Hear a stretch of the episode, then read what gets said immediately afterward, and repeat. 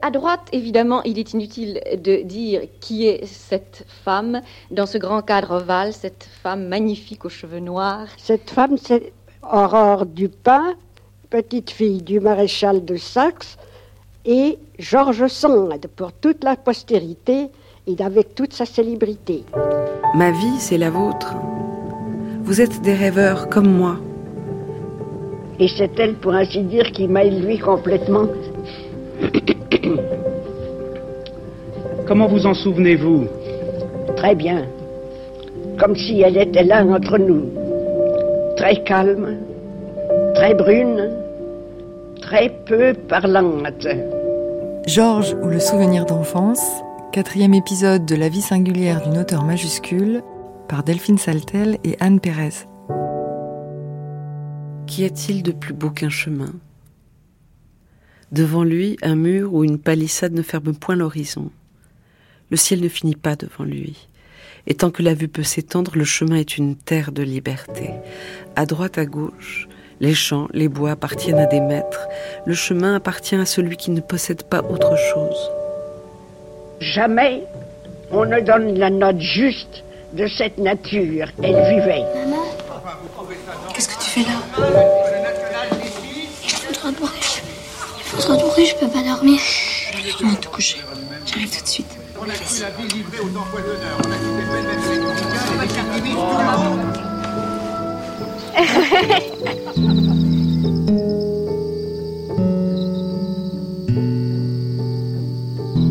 Il existe un portrait de George Sand quand elle était enfant.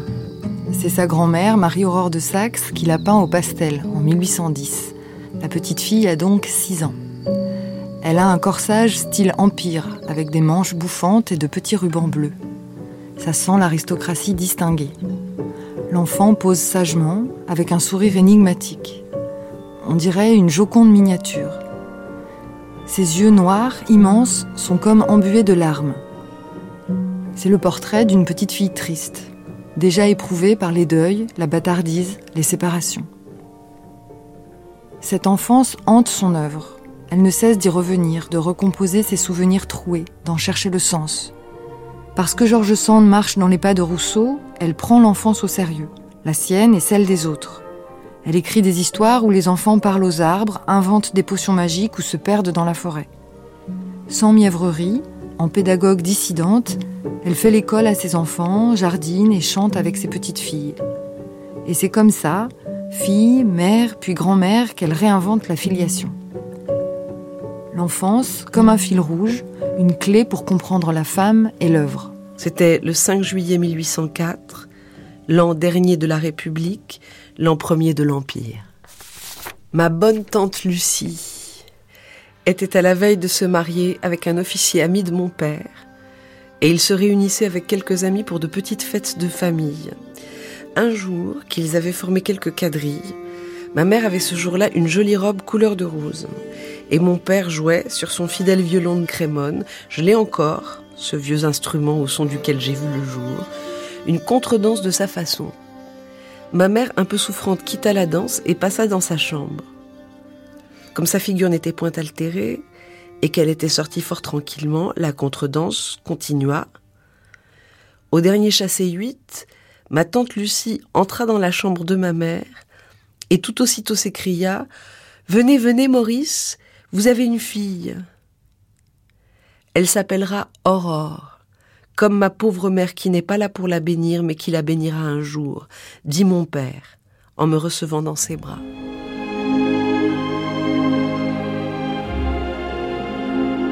Elle est née en musique et dans le rose, elle aura du bonheur.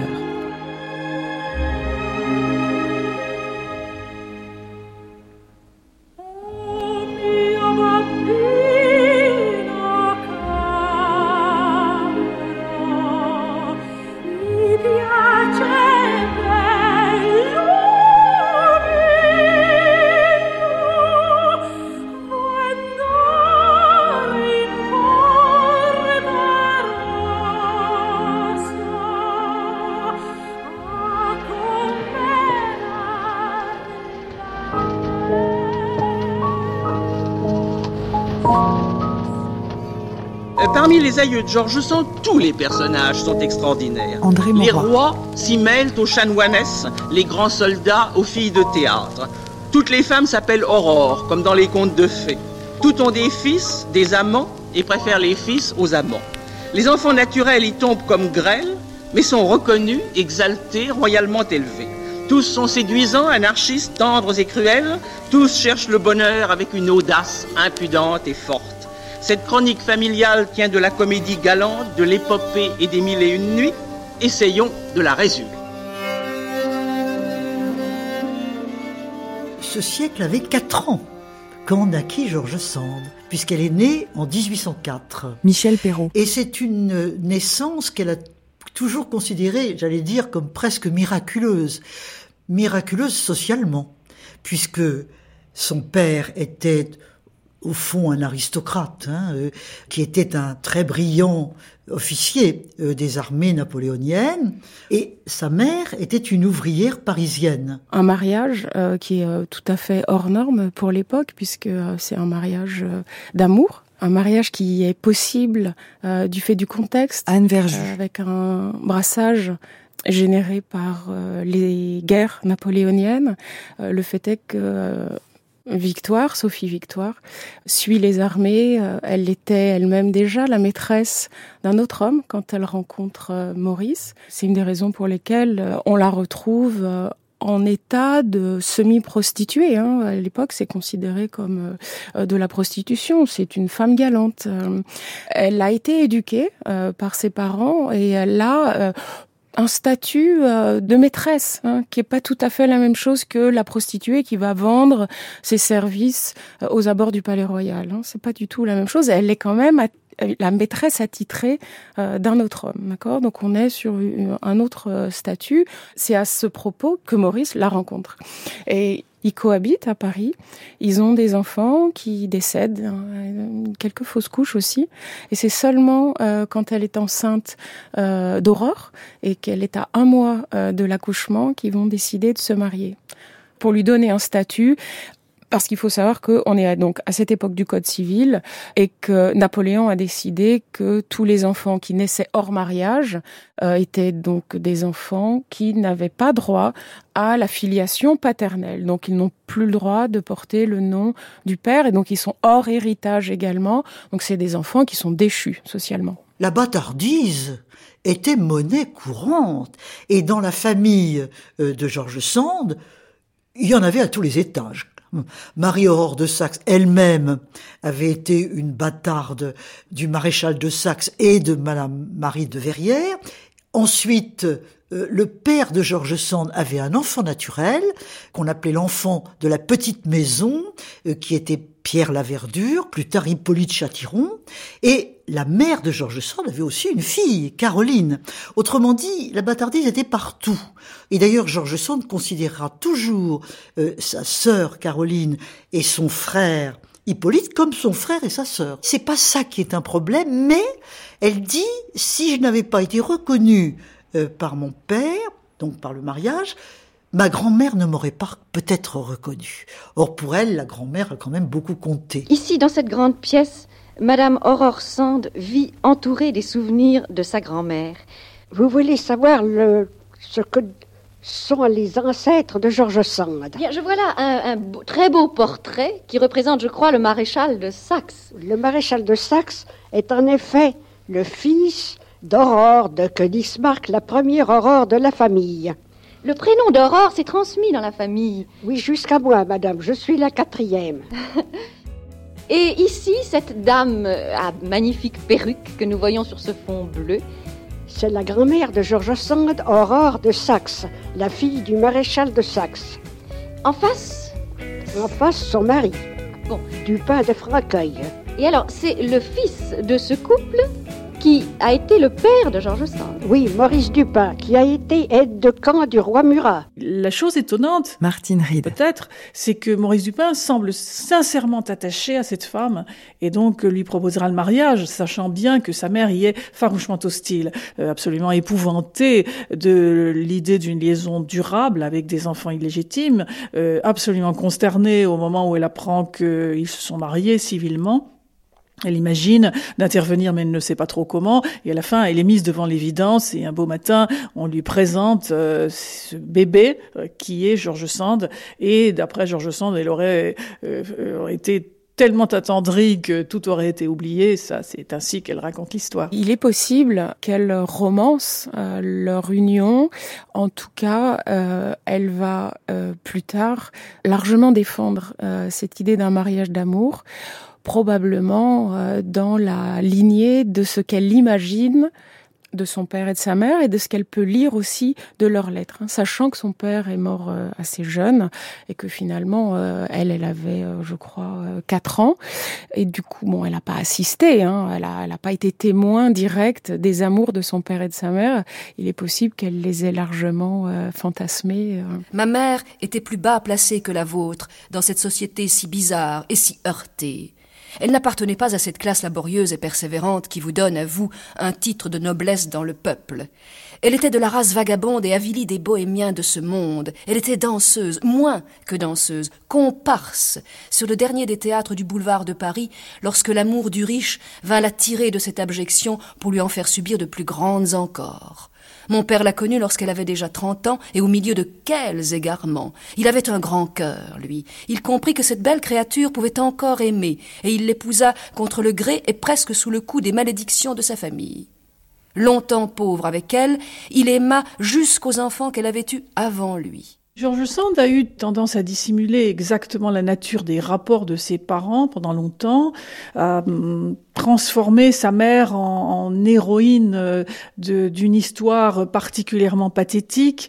Elle l'a défendue de cette manière donc on a le sentiment que George Sand euh, veut malgré tout, euh, et là on est on est dans une vision un peu mythologique des choses. Enfin c'est sa propre mythologie personnelle qu'elle construit. Elle l'a construit très savamment dans Histoire de ma vie euh, entre l'idée que justement elle est du sang des rois d'un côté et du sang du peuple de l'autre, et que elle est idéalement une sorte de figure de réconciliation entre une classe sociale et l'autre. Et alors elle elle utilisera beaucoup cette métaphore parce que, dit-elle, c'est ma propre histoire. Donc, le sang des rois se trouva mêlé dans mes veines au sang des pauvres et des petits.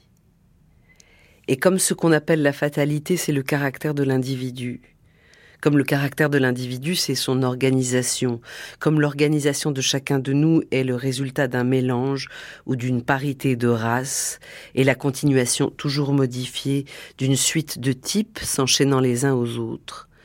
J'en ai toujours conclu que l'hérédité naturelle, celle du corps et de l'âme, établissait une solidarité assez importante entre chacun de nous et chacun de ses ancêtres car nous avons tous des ancêtres, grands et petits, plébéiens et patriciens.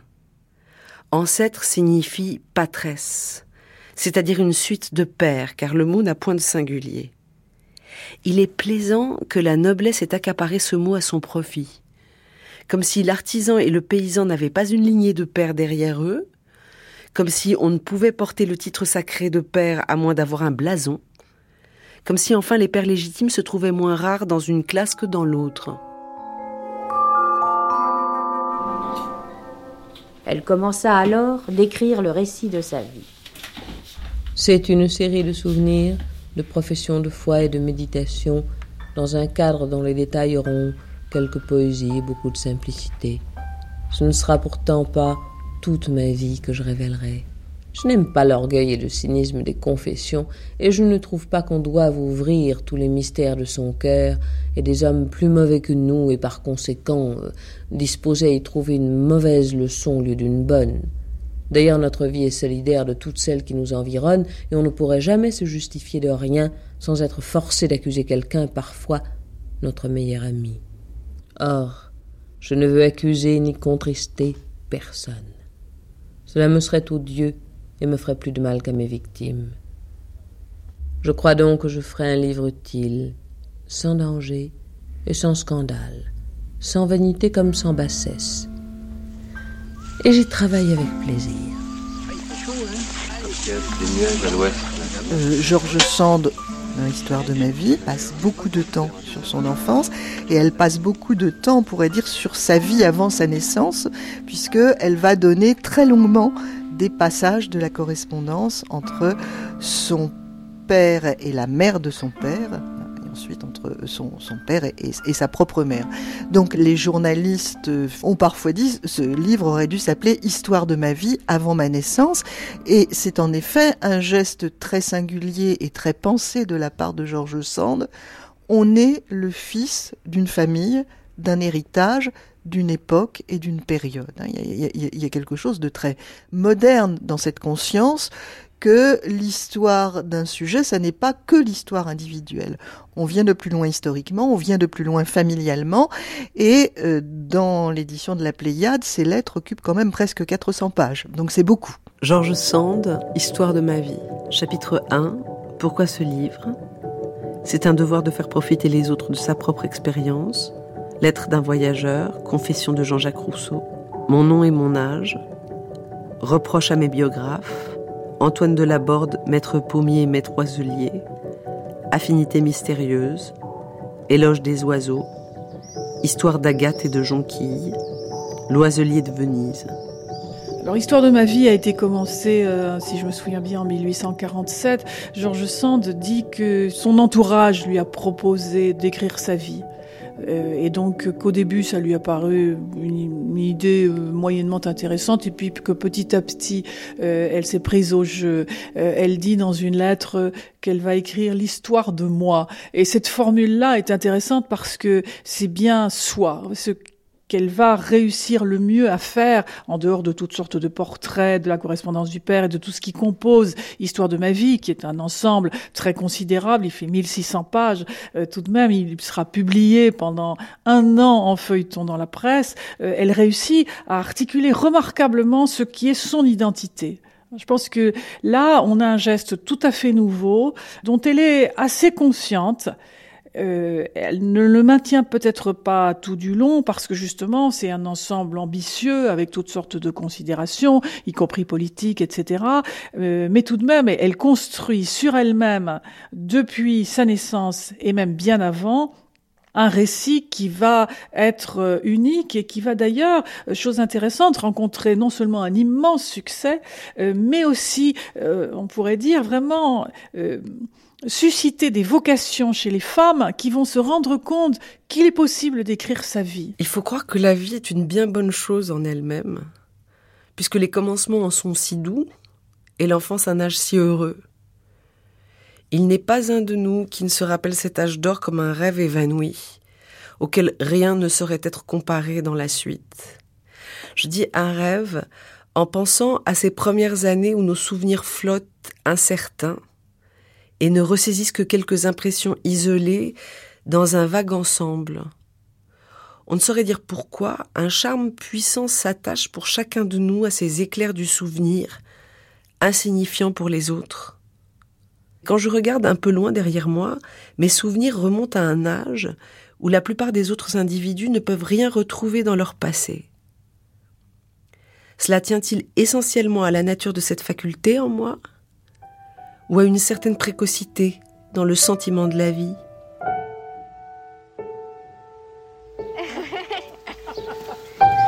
Mais j'en sais rien. Georges Sand Christine est persuadée que l'expérience de chacun vaut pour tous, peut apporter à tous, et pour elle, l'enfance, c'est vraiment ce moment de la vie humaine par où tous les êtres humains se ressemblent. Donc d'une certaine façon, en descendant dans le plus intime et le plus singulier de l'expérience enfantine, on a la chance d'atteindre le plus grand nombre de lecteurs. Alors, aujourd'hui, et après l'apport de la psychanalyse et le développement des sciences humaines, ceci peut sembler relativement banal, au début du XIXe siècle, c'est quelque chose de très neuf. Et si on est habitué à ce que les femmes s'intéressent à l'enfance, dans leurs écrits évidemment, dans leur, dans leur vie et dans leur vie sociale, on n'est pas forcément habitué à ce qu'elles le fassent de cette façon. Hein, ici, il ne s'agit ni d'anecdotes mièvres, ni d'un projet euh, éducatif euh, au sens étroit, où il s'agit de former des enfants conformément à un certain modèle, euh, il s'agit vraiment d'atteindre quelque chose de l'expérience humaine en allant euh, puiser aux sources de l'enfance. Et donc il y a des, moments tout à fait étonnants où après avoir évoqué des fragments de chansons dont elle se souvient, Sand s'adresse au lecteur et dit mais tu te souviens lecteur de la poule blanche? Donc elle est persuadée que son souvenir d'enfance peut être aussi le souvenir et l'expérience de tous.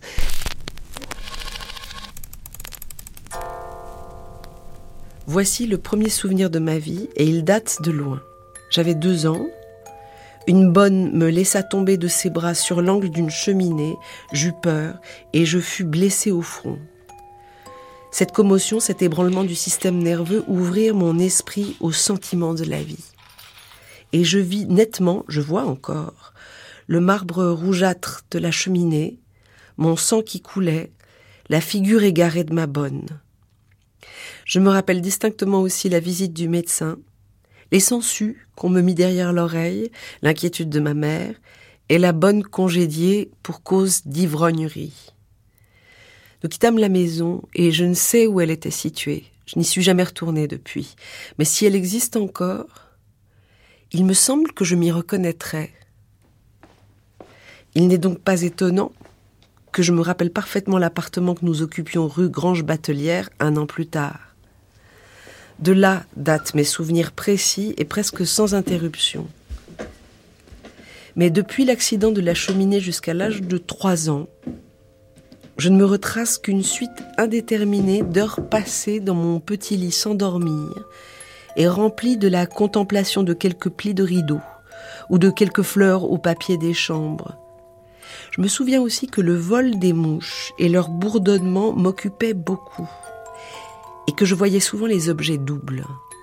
Circonstance qu'il m'est impossible d'expliquer et que plusieurs personnes m'ont dit avoir éprouvé aussi dans la première enfance sans des persuadés euh, que ces détails font sens que le sensible, le langage, euh, les échanges, mais aussi les, les, objets, les détails du quotidien sont porteurs de sens. Hein. Et donc au début d'Histoire de ma vie, elle dit que l'histoire jusqu'alors, là c'est vraiment une position qui paraît très très moderne du point de vue de l'écriture de l'histoire, elle dit que jusqu'alors l'histoire a surtout été celle des batailles, euh, euh, des décisions publiques, des traités, et qu'il y a aussi toute une histoire à faire à partir euh, d'objets euh, du quotidien. Et donc, elle, elle anticipe sur des questions qu'on posera plutôt au XXe siècle, et dans la deuxième moitié du XXe siècle, sur euh, une histoire quotidienne ou une histoire de la vie ordinaire, et aussi d'une réhabilitation des petites choses, et du coup aussi des êtres plus humbles qui sont liés à ces objets ou à ces expériences tout le monde n'a pas un arbre généalogique et des armoiries de famille, mais euh, tout le monde a une expérience de cette nature et a quelque chose à raconter et quelque chose à comprendre à partir de ces expériences. Il est évident, et tout le monde le sait maintenant, que Georges Sand, dans son œuvre littéraire, était à l'avant-garde du progrès. C'était un auteur d'avant-garde. Elle était tout à fait, comme vous dites, à l'avant-garde. Elle était surtout une personne qui voyait en avant. Elle ne brisait rien, elle ne cassait rien. S'il fallait la situer maintenant dans la littérature moderne, ce qu'elle est. Ce qu'elle serait dans la littérature moderne actuelle. Oh, Est-ce que vous pensez qu'elle serait par exemple une, un auteur de science-fiction? Certainement, elle serait pour toutes les choses nouvelles qui se, qui se forment, qui, qui se créent, et même pour le voyage dans la Lune. J'étais assise au pied de ma mère devant le feu et il y avait entre le feu et moi un vieux écran à pied garni de taffetas vert. Je voyais un peu le feu à travers ce taffetas usé, et il y produisait de petites étoiles dont j'augmentais le rayonnement en clignotant. Alors peu à peu, je perdais le sens des phrases que lisait ma mère. Sa voix me jetait dans une sorte d'assoupissement moral, où il m'était impossible de suivre une idée. Des images se dessinaient devant moi et venaient se fixer sur l'écran vert. C'étaient des bois, des rivières, des villes d'une architecture bizarre et gigantesque, comme j'en vois encore souvent en songe. des palais enchantés avec des jardins comme il n'y en a pas, avec des milliers d'oiseaux d'azur, d'or et de pourpre qui voltigeaient sur les fleurs et qui se laissaient prendre comme les roses se laissent cueillir. Il y avait des roses vertes, noires, violettes, des roses bleues surtout. Il paraît que la rose bleue a été longtemps le rêve de Balzac. Elle était aussi le mien dans mon enfance, car les enfants comme les poètes sont amoureux de ce qui n'existe pas.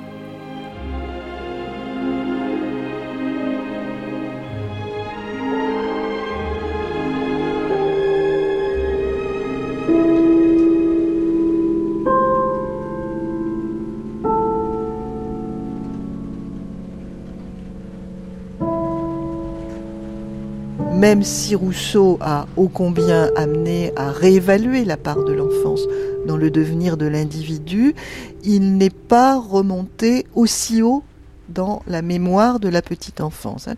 Euh, Rousseau dit, je n'ai pas la, formule exacte en tête, mais que euh, il a évidemment euh, comme enfant senti avant de penser, et que le récit autobiographique ne pourra commencer à proprement parler qu'avec le moment de la pensée.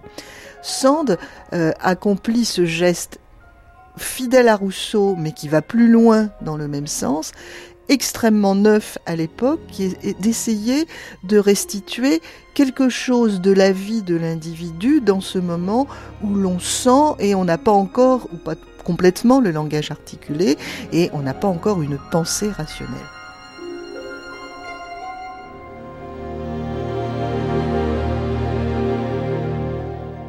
Deuxième partie, Mes premières années 1800-1810.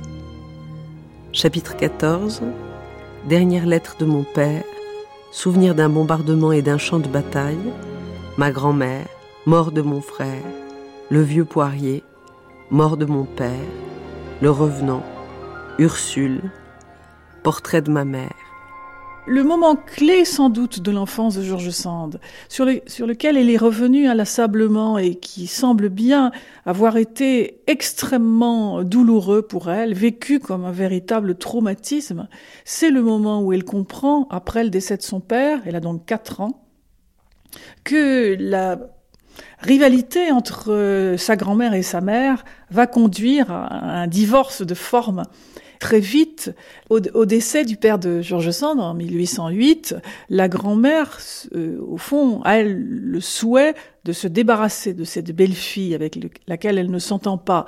Euh, et elle imagine alors de garder sa petite-fille.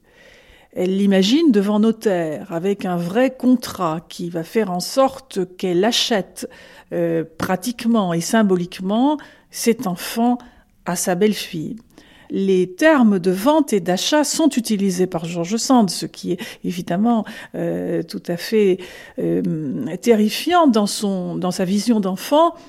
Et à la fin, la mère tergiverse un peu, lui fait croire une chose et l'autre, mais semble-t-il, est bien décidée à accepter cette somme assez considérable qui lui permettra d'aller vivre à Paris avec sa première fille, euh, enfant illégitime, euh, et elle acceptera aussi de revenir à Nohant pendant l'été, euh, voire d'ailleurs que sa fille la rejoigne à Paris de temps en temps. Dans la réalité, à partir de l'âge de 4 ans, Georges Sand sera vraiment éduqué par sa grand-mère, séparé de sa mère, qu'elle ne verra plus que de manière euh, tout à fait occasionnelle. La séparation sera extrêmement douloureuse à la petite fille. Elle a le sentiment vraiment d'être abandonnée par sa mère. Je suis la mère de George Sand. Elle dit toujours que je suis violente et bizarre. Mais elle a toujours joué le blanc-bec avec moi. Quand je lui demandais de la tendresse, elle me faisait la leçon.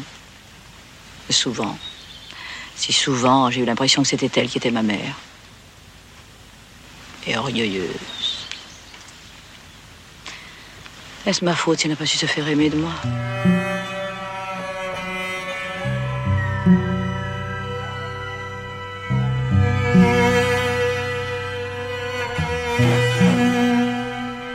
On peut croire que le sentiment de la grand-mère, et, de nouveau, on, le connaît par ce qu'en dit Georges Sand euh, bien des années plus tard. C'est le souvenir qu'elle en a gardé. On peut croire que le sentiment de la grand-mère est avant tout de garder euh, quelque chose du fils tant aimé. Euh, elle n'a pas de descendance, la seule descendance, c'est cette petite fille. Alors bien sûr, il y a l'enfant illégitime, Hippolyte Châtiron, mais à ses yeux, euh, au fond, la véritable descendance est assurée par cette petite fille. Cette petite fille ne peut pas retourner à Paris avec sa mère, c'est un scénario auquel euh, la grand-mère se refuse absolument, donc elle préfère se dire que elle la garde à Nohant. Cette petite fille d'ailleurs qu'elle voit euh, dans sa douleur ou dans son état de vieillesse relative comme véritablement le portrait vivant du fils qu'elle vient de perdre. Et hum, il y a des pages sur ce point très émouvantes où Georges Sand euh, dit que par moment, enfin se rappelle que par moment la grand-mère l'appelle Maurice, lui dit qu'elle ressemble à son père de manière tout à fait extraordinaire et projette vraiment sur euh, cette petite fille le fils disparu. Là, on est dans une relation affective très forte qui va évidemment avoir un effet tout à fait particulier sur l'histoire personnelle de George Sand. Et tout de même, euh, euh, compliquer considérablement le rapport de George Sand à soi.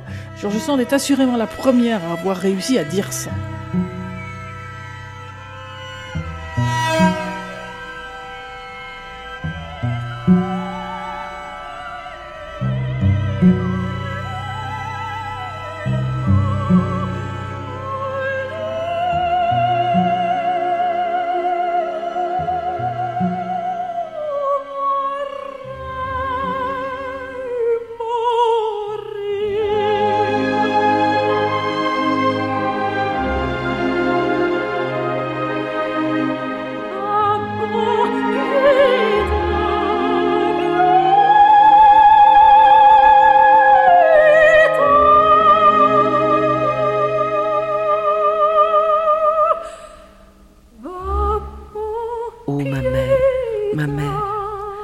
Savais bien, tu me l'avais bien dit. Que ne peux-tu me reprendre sur tes fortes épaules et me porter là-bas, là-bas où volent l'hirondelle vers les collines bleues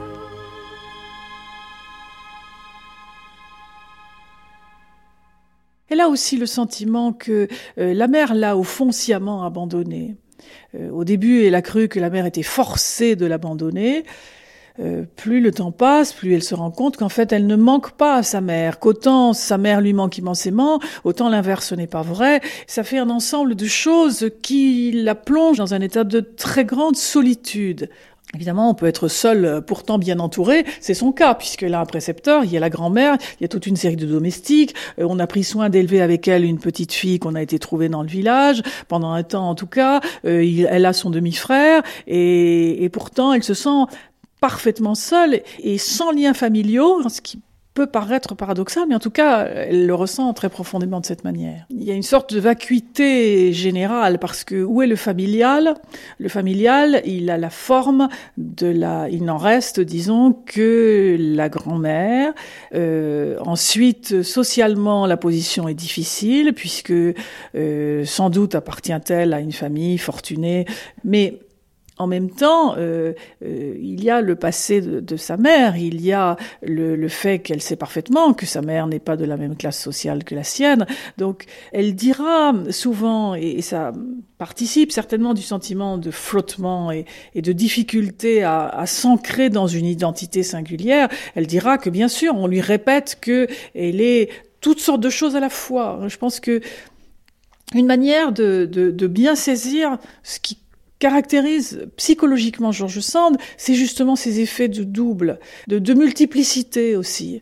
Euh, elle appartient à un monde, à plusieurs mondes. Euh, une fois qu'elle entrera en littérature, elle appartiendra aux gens de lettres euh, qui ne sont généralement, euh, en tout cas rarement aristocrates, déjà à partir de 1830, euh, pas vraiment à des gens du peuple non plus. Donc elle, elle apparaît tout de même comme quelqu'un qui a du bien, qui a un nom, elle a épousé un baron, etc. Donc euh, cette sorte de multiplicité des positions dans lesquelles, en fait, on se elle ne se reconnaît dans aucune en particulier, euh, explique en partie, euh, sans doute, le souci qu'elle aura aussi de, de s'intéresser à tout, de, de et, on a l'impression quand même d'une sorte de, de, de multiplicité de postures, y compris sentimentales, etc., d'éparpillement continuel dans son existence, qui ont vraisemblablement à voir avec sa situation de départ.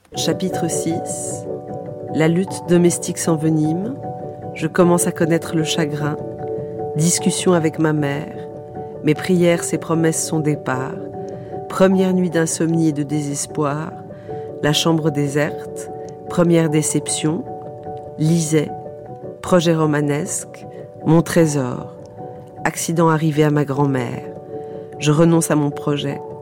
Réflexion sur les rapports qu'on doit avoir avec les domestiques pour arriver aux mœurs de l'égalité. Ma grand-mère me néglige forcément. Leçon de Deschartres, la botanique, mon dédain pour ce qu'on m'enseigne.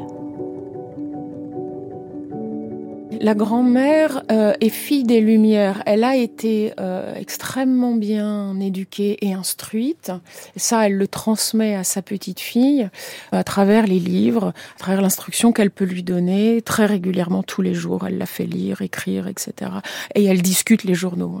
La grand-mère vit, euh, ne vit pas à Paris. Hein. Alors, bien sûr, de temps en temps, elle va emmener sa petite fille à Paris et là, elle rencontre l'élite, les, qui reste des salons qui se reforment euh, euh, sous la Restauration.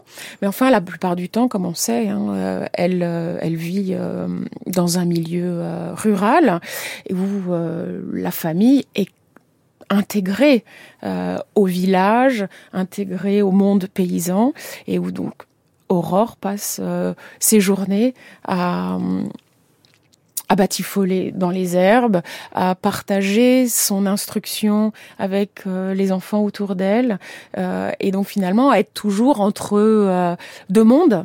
Et puis de temps en temps, Aurore retourne voir sa mère à Paris, et là elle elle est au contact d'une troisième classe, hein, qui est la, classe euh, du petit peuple de Paris, euh, avec euh, tout ce que ça emporte de caractéristiques qui sont pas celles du monde rural, hein, qui sont celles de la liberté de penser. Je dirais que Georges Sand est quand même à la croisée de trois classes, hein, et non pas deux. Et quand elle a euh, 8-10 ans, elle se dit que non, c'est pas possible. Elle est, elle, est, séparée de sa mère à tout moment. Euh, elle doit supporter cette vieille personne qui a des manies d'ancien régime. Les vieilles comtesses et aristocrates amies de sa grand-mère qui viennent passer des heures à faire la conversation et elle qui doit rester sage comme une image. Et donc elle a euh, des mouvements de rébellion qu'elle raconte très bien, qui font un peu penser au malheur de Sophie. Euh, et un soir, la grand-mère a l'idée terrible de s'expliquer. Et donc elle la convoque et la scénographie, semble-t-il, est particulièrement pénible puisqu'elle fait mettre sa petite fille à genoux, elle-même est au lit et elle lui dit, voilà, vous allez enfin savoir qui est votre mère. Alors George Sand ne dit pas dans Histoire de ma vie la nature des révélations. On peut croire que le plus vraisemblablement la grand-mère dit qu'en fait sa mère a été prostituée et que c'est une femme euh, dont on ne peut pas souhaiter la compagnie. Et là, George Sand euh, a des pages très émouvante sur l'immense chagrin que cette révélation lui fait. Et on a l'impression d'une espèce de repli sur soi absolument terrible. Euh, on sait bien aujourd'hui que sans doute les, le travail de l'artiste est-il en partie lié à ces situations de dépression Julia Kristeva l'a bien montré pour euh, non pas pour Georges Sand mais pour d'autres d'autres écrivains et écrivaines et donc dans le cas de Georges Sand incontestablement on se trouve dans une configuration psychique de cette nature. C'est quelqu'un qui aura été longtemps dépressif et qui d'ailleurs va faire de l'optimisme la réponse indispensable à cette situation de départ. On eût pu me dévoiler cette terrible histoire sans m'ôter le respect et l'amour pour ma mère. Il n'y avait qu'à tout dire. Les causes de ces malheurs, l'isolement et la misère dès l'âge de 14 ans, la corruption des riches, qui sont là pour guetter la faim et flétrir l'innocence, l'impitoyable rigorisme de l'opinion qui ne permet point le retour et n'accepte pas l'expiation. On me faisait entendre que si on me disait tout sur le passé, on m'épargnait le présent, et qu'il y avait dans la vie actuelle de ma mère quelques nouveaux secrets qu'on ne voulait pas me dire et qui devaient me faire trembler pour mon propre avenir si je m'obstinais à vivre avec elle. Ma mère était une femme perdue et moi un enfant aveugle qui voulait s'élancer dans un abîme.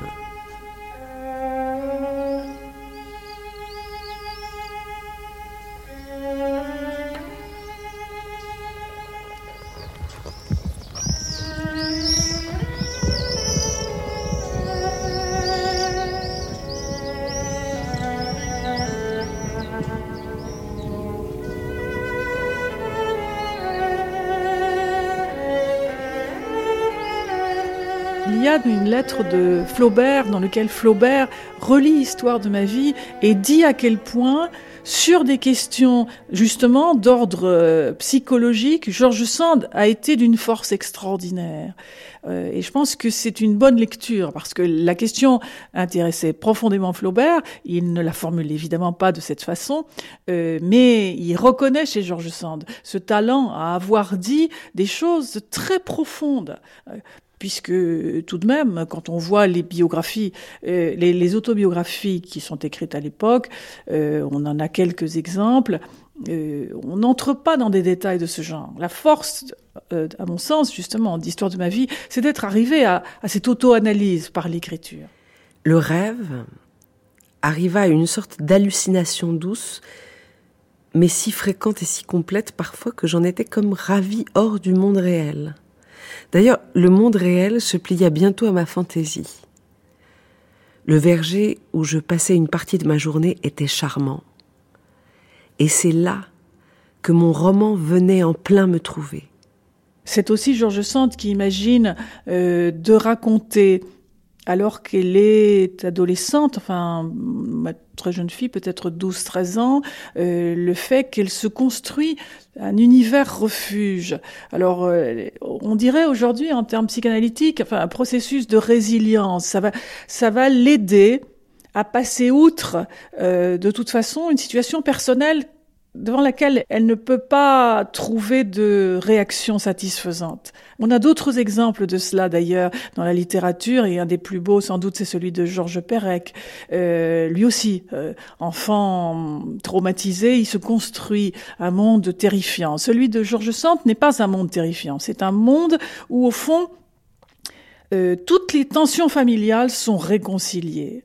Elle imagine une figure à laquelle elle donne le nom de Corambé, c'est à la fois son père et sa mère. C'est un peu aussi Jésus-Christ parce que voilà, évidemment, elle a une enfance catholique et que euh, et en tout cas religieuse et que donc elle prête à ce personnage toutes sortes de traits. C'est une sorte de fétiche aussi, pourrait-on dire. Euh, elle lit agglomère toutes sortes de souvenirs de lecture. Donc euh, il y a quelques figures de Rousseau et d'autres qui passent dans ce personnage de Corambé et pendant des heures des heures de solitude, elle se raconte des histoires encore et encore à partir avec ce personnage. Quoique ce verger fût bien assez joli par lui-même, je ne le voyais pas précisément tel qu'il était.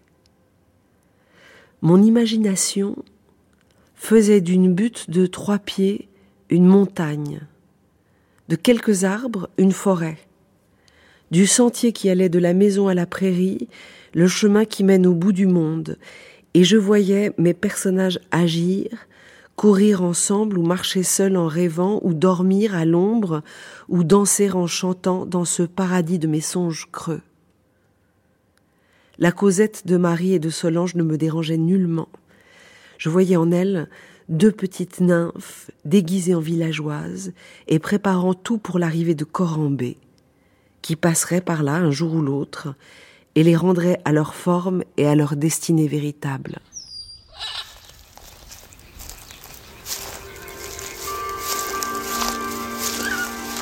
Est-ce que c'est joli tous ces coquelicots? On peut en cueillir? Si tu veux, mais ça tient pas dans les vases.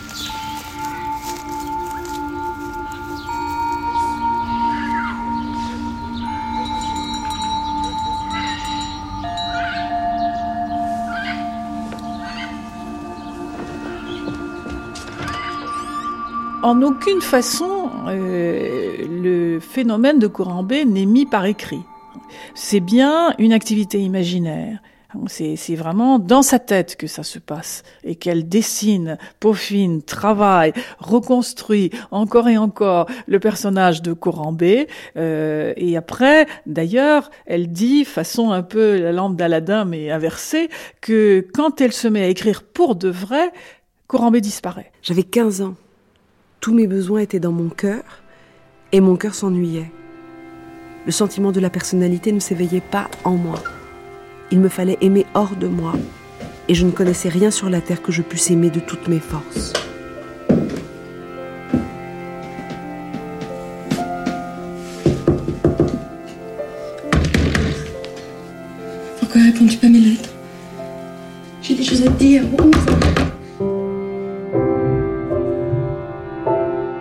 Chapitre 11 Description du couvent, la petite classe, Malheur et tristesse des enfants, Marie R, les limbes, le signe de la croix, les diables, les sages et les bêtes, Marie G, les escapades, Isabelle C, le secret du couvent. Toutes les jeunes filles de la bonne société, entendons-nous, hein, aristocratie et bourgeoisie, allaient dans un pensionnat pour parfaire leur éducation la grand-mère l'a mise dans un couvent tenu par des dames anglaises. Probablement la grand-mère voulait qu'elle apprenne l'anglais. Peut-être aussi une culture à moitié pro... enfin elles étaient religieuses, elles étaient catholiques par conséquent, mais quand même un peu plus ouvertes que les catholiques euh, traditionnelles françaises. Dans ce couvent, eh bien elle a été heureuse. Elle avait des amies femmes, filles, jeunes filles, hein, qui vont là aussi lui durer longtemps les perdra de vue. Parce que ces jeunes filles deviendront des femmes un peu bourgeoises, rangées, et ça, ça ne lui plaira pas du tout. Mais c'était quand même très agréable, ces relations avec d'autres jeunes filles, avec certaines religieuses aussi, qui étaient des femmes cultivées, et aussi la mystique. Parce qu'elle est passée à ce moment-là par une phase religieuse, où elle se voyait très bien bonne sœur. Donc la méditation, elle dit que elle avait une petite chambre qui était comme une cellule et qu'elle était très, elle aimait être seule dans cette cellule. Donc euh, ça a été un moment aussi très heureux et aussi parce que elle a probablement découvert l'écriture à ce moment-là. Elle dit dans Histoire de ma vie, nous avions toute la rage d'écrire. Maddy Lubin, qui a recopié à la main 12 000 lettres de George Sand ce qui m'a saisi, c'est l'extraordinaire intelligence de cette fille qui avait déjà tellement lu, mais lu, avec une, comment dirais-je, une possibilité d'analyse et de synthèse qui était absolument ahurissante à une fille de cet âge-là. Mais ce que j'aimerais savoir, moi, c'est le genre de petite fille qu'elle était jusqu'à son mariage avec le sinistre baron du Devant. Ah, là-dessus. Eh bien, là-dessus. Oh je crois que je suis mieux informée que quiconque. Vous? Mais vous avez donc bien connu Georges Sand, madame? J'ai fort bien connu une petite fille nommée Aurore Dupin. Mais c'est la même personne. Nous étions vraiment inséparables jusqu'à sa crise. Ah, est-ce que vous feriez allusion à une crise mystique? C'est bien cela. Aurore Dupin devint du jour au lendemain la plus dévote des dévotes. Oh, mais c'était dans son caractère de tout faire avec excès. Mais quel âge avait-elle à ce moment-là? 15 ans, comme moi. Je brûlais littéralement comme Sainte Thérèse. Je ne dormais plus, je ne mangeais plus. Je marchais sans m'apercevoir du mouvement de mon corps. Je me condamnais à des austérités qui étaient sans mérite, puisque je n'avais plus rien à immoler, à changer ou à détruire en moi. Je ne sentais pas la langueur du jeûne. Je portais autour du cou un chapelet de filigrane qui m'écorchait en guise de silice. Enfin, je vivais dans l'extase. Mon corps était insensible. Il n'existait plus. Quatrième partie. Du mysticisme à l'indépendance. 1819-1832. Chapitre 8. Opinion du temps. Loïsa Puget. Monsieur Stanislas et son cabinet mystérieux. Je rencontre mon futur mari. Georges Sand, pas encore Georges Sand, Aurore Dupin, on devrait dire, devient mère rapidement après son mariage, puisque Maurice, elle, s'est mariée en 21 et euh, Maurice naît en 23. Et la petite Solange cinq ans après, en 1828. Donc la voilà mère. Elle est très heureuse de la naissance de Maurice. Et, et, même, je dirais, de la grossesse qu'elle est. Elle dit à une de ses amies de pension, tu peux pas savoir ce que ça me fait de sentir une vie en moi. Et pour elle, c'est pas du tout une peur, c'est une jouissance, un bonheur de sentir qu'elle a une autre vie à l'intérieur de son corps. Et probablement, elle va prendre conscience à ce moment-là de ce que c'est que la maternité. C'est d'abord physique, c'est d'abord enfanté. Et ce bonheur-là, elle l'a éprouvé davantage avec Maurice qu'avec Solange. Ah, c'est déjà une différence entre le garçon et la fille. Peut-être parce que son couple, quand Maurice, le petit Maurice naît, est un couple assez heureux. Georges Sand a épousé Casimir du Devant, et au début, c'est un, ménage qui marche assez bien. Elle éprouve du plaisir avec lui. Et puis après, ça va se dégrader rapidement. Et quand euh, Solange naît, ça va plus très bien avec Casimir. Et il est bien possible, sinon probable, que euh, Casimir n'est pas le père de, Solange. Euh, ça, personne ne peut vraiment le trancher, mais euh, c'est probablement Ajasson de Grand-Sagne euh, qui était un amant et qui a été le père de Solange. Ceci étant, euh, jamais Casimir n'a, il a toujours reconnu Solange, toujours. Si bien que Solange n'a jamais eu de tellement de difficultés. Pour elle, son père, c'était Casimir. Mais ça peut expliquer que Aurore Dupin n'ait pas ressenti le même bonheur à la naissance de Solange. Elle dort ses douze heures d'un seul trait. Aussi, elle engraisse à faire peur. Elle a les joues rouges et luisantes comme des cerises. Elle a un derrière effroyable et un ventre scandaleux. Je voudrais bien la faire maigrir un peu, car si elle continue, elle ressemblera à l'estimable Gargamel dont parle Rabelais. Qu'en ferons-nous? L'empêcherons-nous de manger? Elle n'entend pas raillerie là-dessus. La fesserons-nous soir et matin? Elle a un derrière si bien rempaillé qu'elle ne le sentira pas. Oui, une des choses qui frappe certainement le, lecteur et la lectrice de, Georges Sand, c'est combien dans la matière fictionnelle et dans les dizaines de romans qu'elle a écrits, elle place le féminin en position maternelle. Euh, c'est réellement systématique. Euh, même avant le mariage, dans un certain nombre de romans, euh, parmi les plus célèbres, les jeunes filles s'occupent d'enfants au risque d'ailleurs de passer pour euh, dépravées et séduites et abandonnées parce que on ne sait pas toujours de quelle nature est cet enfant. C'est le cas par exemple dans Les Maîtres sonneurs. Et au fond, on sent bien qu'il y a chez Georges Sand le souci de marquer inlassablement, et certains, certaines féministes de l'époque l'avaient pressenti, le lui ont un peu reproché, la nature du féminin. Euh, elle ne conteste pas comme le font d'autres à la même époque, euh, l'idée selon laquelle on pourrait séparer, au fond, le féminin du maternel.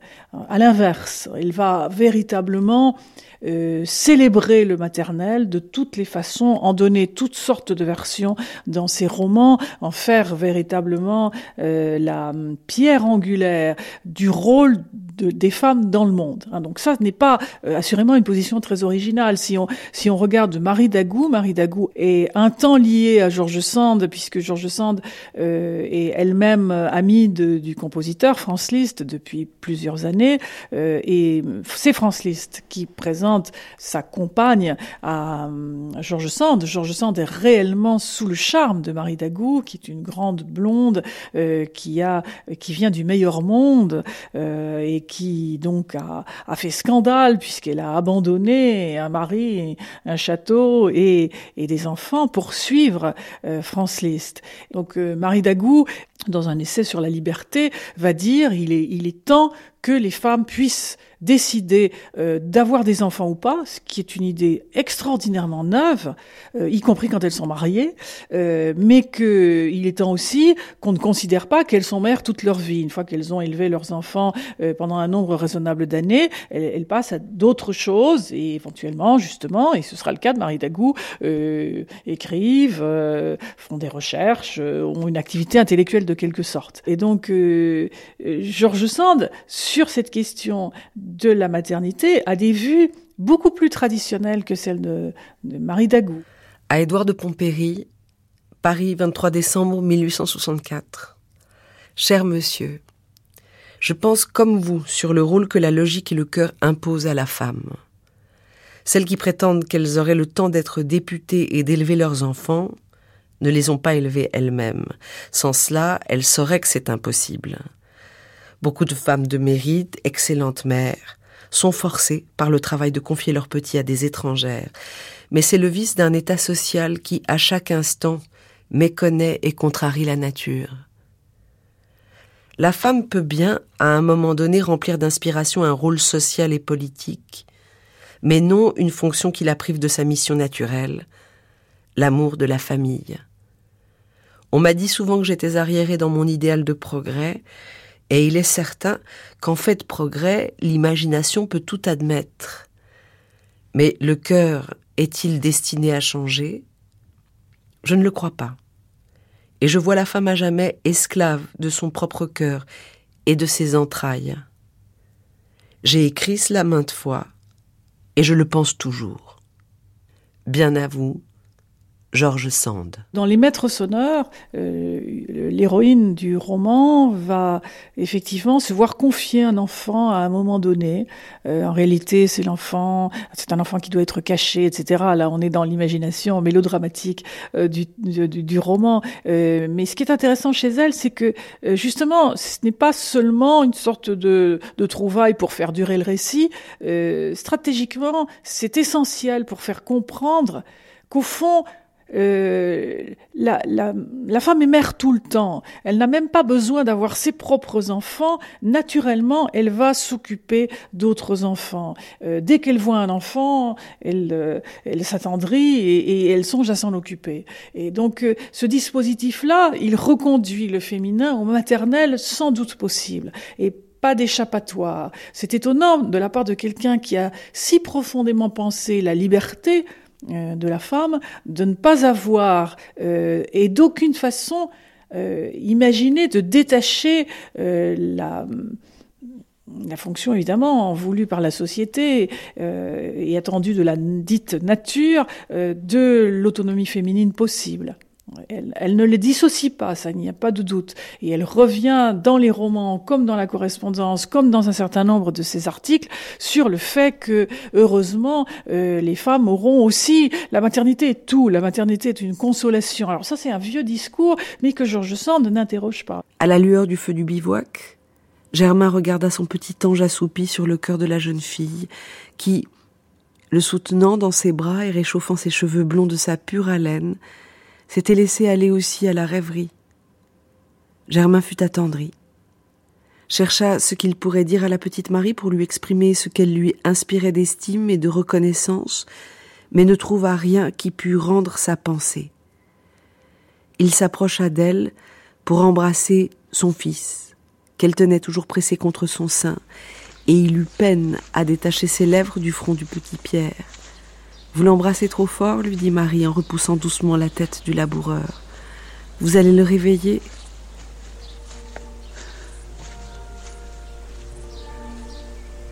La mare au diable. On comprend l'attention et, et elle s'observe dans d'innombrables cas en littérature entre euh, ce qu'on met en place dans la fiction et ce qu'on vit dans sa propre existence.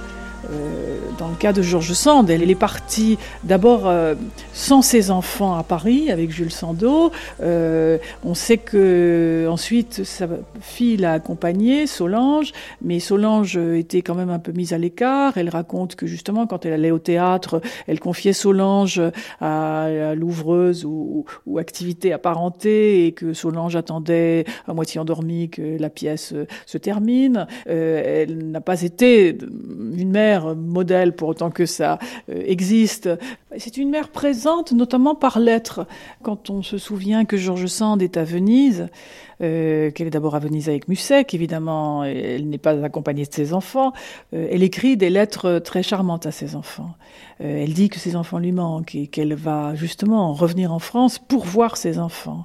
elle a aussi le sentiment que peut-être elle met en péril la garde possible des enfants si elle reste à l'étranger trop longtemps. Elle a pourtant fait le choix de la liberté, parfois contre ses enfants, c'est incontestable. Ça y est, c'est décidé. Nous partons pour l'Italie. Alfred, qui l'a tant chanté sans la connaître, pourra confronter son rêve avec la réalité. Et moi, moi je meurs d'envie d'aller à Venise. J'en attends des plaisirs sans fin. Elle et lui. Elle et lui. Elle et lui. La postérité répétera nos noms comme ceux de ces amants immortels qui n'en ont plus qu'un à eux deux. Comme Roméo et Juliette, comme Héloïse et Abélard. On ne parlera jamais de l'un sans parler de l'autre. Georges Sand, Alfred de Musset. Elle et lui. Toi, poète, belle fleur, j'ai voulu boire ta rosée. Elle m'a enivré, elle m'a empoisonné. Dans un jour de colère, j'ai cherché un autre poison qui m'a achevé.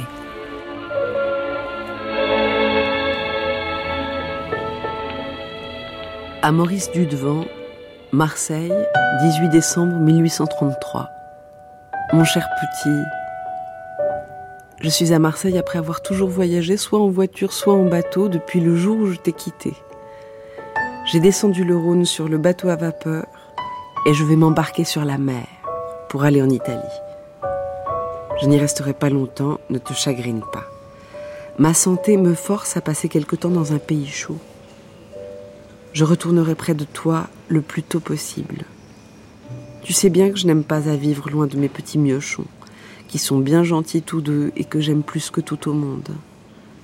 Je voudrais bien vous avoir avec moi et vous mener partout où je vais, mais ta sœur n'est pas assez grande, et toi, il faut que tu fasses ton éducation.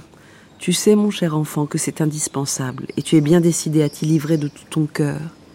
J'ai été ce matin me promener au bord de la mer, j'ai mangé des coquillages tout vivants et dont les coquilles étaient très jolies.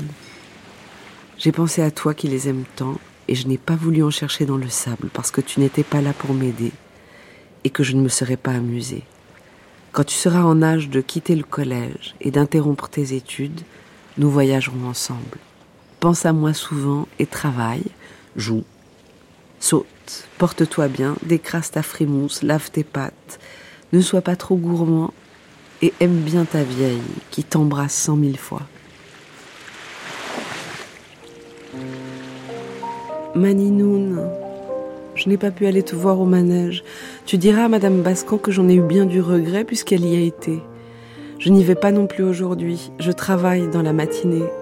Et je suis forcée de me priver de plusieurs choses agréables, particulièrement celle de te voir quand tu es sage. Tu m'écris une petite lettre passablement bête. Je ne crois pas à ce grand ennui qui t'accable et dont tu ne penses pas un mot. C'est un genre de pensionnaire que je connais. À mon couvent, on disait de même, et quand je sortais, je m'ennuyais encore plus de ne rien faire. D'ailleurs, comme on peut toujours échapper à l'ennui en travaillant, je te conseille de te désennuyer toi-même. Pour moi, cela ne m'attendrit pas. Et comme les personnes ennuyées sont toujours ennuyeuses, quand tu voudras que j'aille te voir, tu feras bien de ne pas user de ce moyen-là. Bonjour, ma grosse. Tâche de ne pas te casser la mâchoire à force de bailler, de ne pas perdre l'appétit et le sommeil à force de t'ennuyer. Jusqu'à présent, ta figure ne me donne pas beaucoup d'inquiétude. Ton frère t'embrasse et Pistolet te donne la patte. Il y a chez George Sand toutes sortes de contradictions. Elles ne sont pas étonnantes parce que sa situation est très exceptionnelle et donc euh, à ce titre on ne peut pas non plus la tenir responsable de ne pas avoir réussi seule comme ça à résoudre toutes sortes de contradictions qui étaient présentes dans la société. Euh, ce qui est certain, c'est qu'elle-même se trouve là aussi dans une tension difficilement réconciliable entre ses propres positions de femme particulièrement libre euh, libre sentimentalement, libre de ses mouvements, libre d'avoir justement des capitaux suffisants que pour être à la ville, à la campagne, et de se, d'avoir toutes sortes de monde autour d'elle et de l'autre, le souci dans la fiction de dessiner des sortes de, de, de, familles idéales où certes le masculin et le féminin sont à égalité, mais pour ce qui est du rôle de la femme, en revanche, la plupart des fictions montrent euh, justement ce qui les attend, c'est une vie euh, dans la sphère privée. Je ne puis enseigner ni latin ni grec, mais du moins j'ai réussi à bien enseigner le français et nous sommes plongés jusqu'au cou dans l'histoire, la philosophie, les religions, avec toutes les questions géographiques, littéraires et artistiques qui s'y rattachent. En un mot, Maurice et moi, nous faisons notre éducation côte à côte, l'encyclopédie de Leroux et Reynaud à la main. Je vulgarise le texte afin de le rendre saisissable. Le reste du temps, il lit, il dessine, et je surveille. J'en fais autant avec Solange en proportionnant la leçon à ses facultés et à son âge. Ce préceptorat me profite et me plaît. Non, non. Continue, Maurice.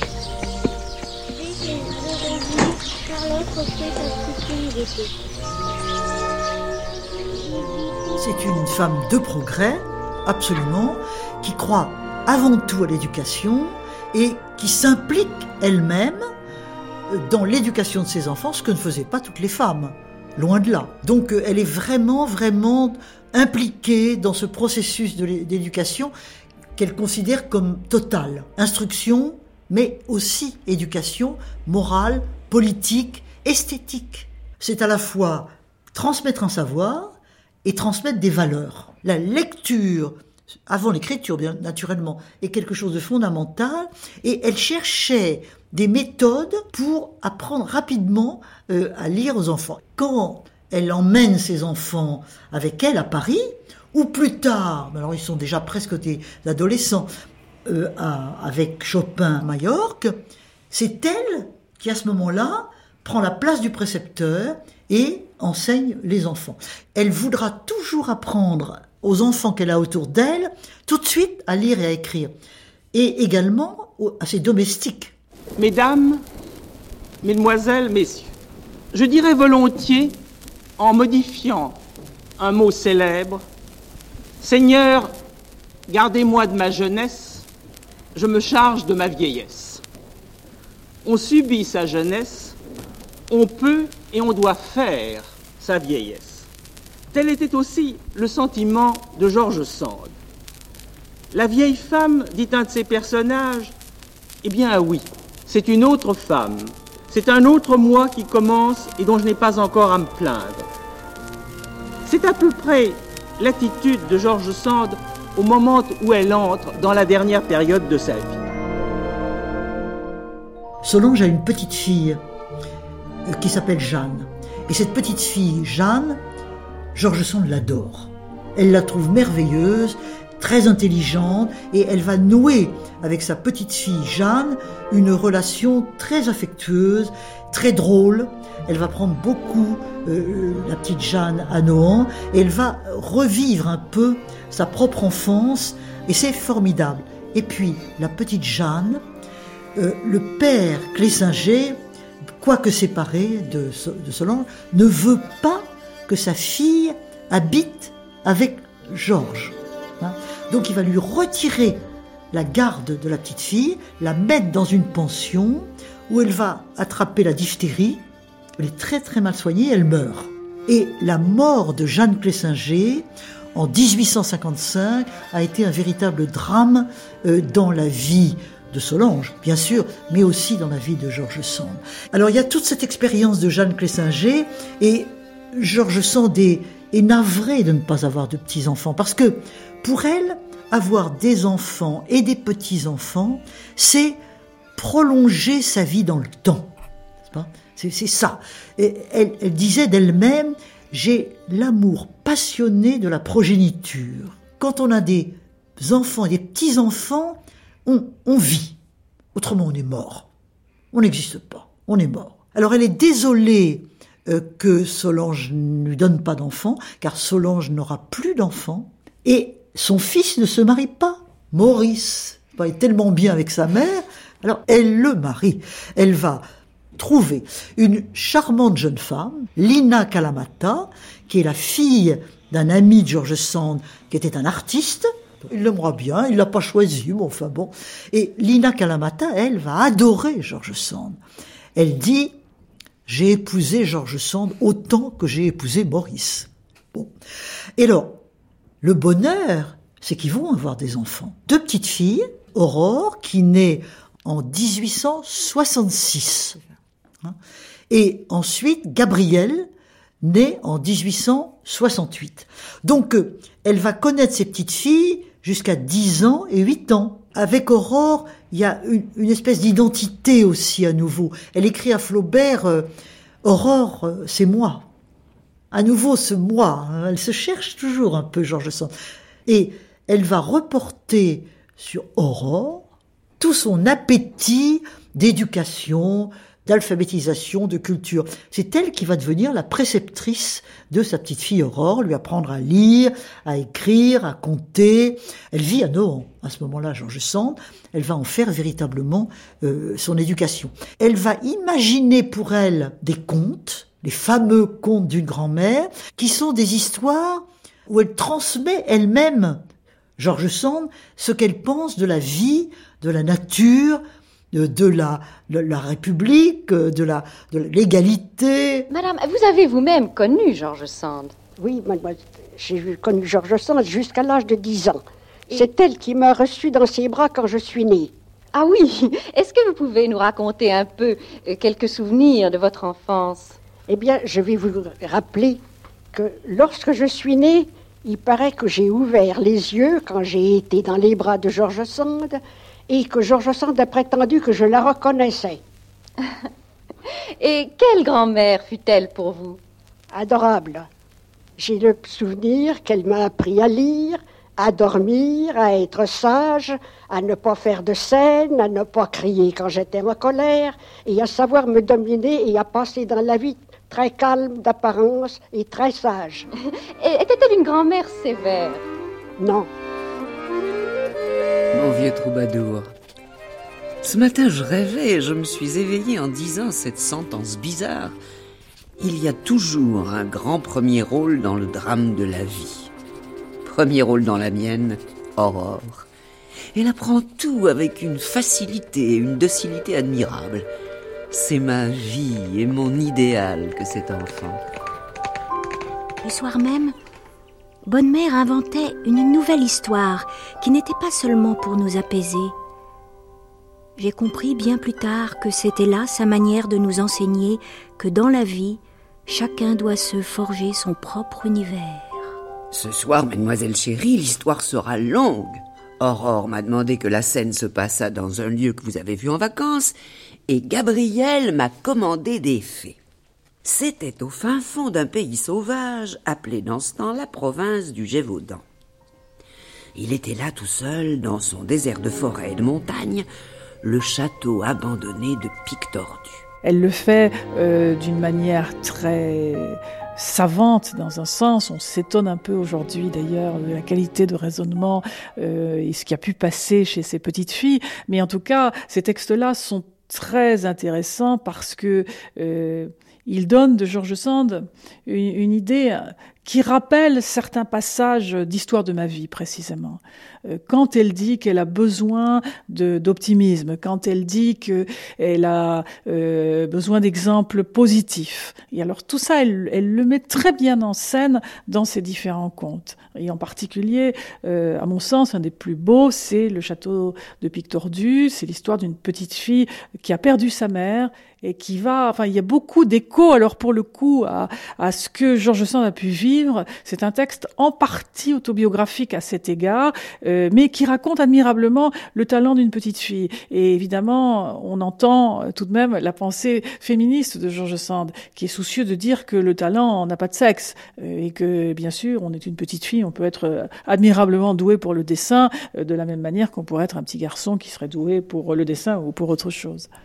C'est la première fois qu'elle écrit pour ses enfants, ou pour les enfants en général. Jusqu'à présent, euh, ça ne l'avait jamais attiré. C'est le Second Empire qui commence à développer l'idée d'une presse pour enfants. Et au fond, Georges Sand arrive euh, bien après la comtesse de Ségur et, et Zénaïde Fleuriot et d'autres figures mises en, en essentiellement exploitées par euh, l'éditeur Hachette.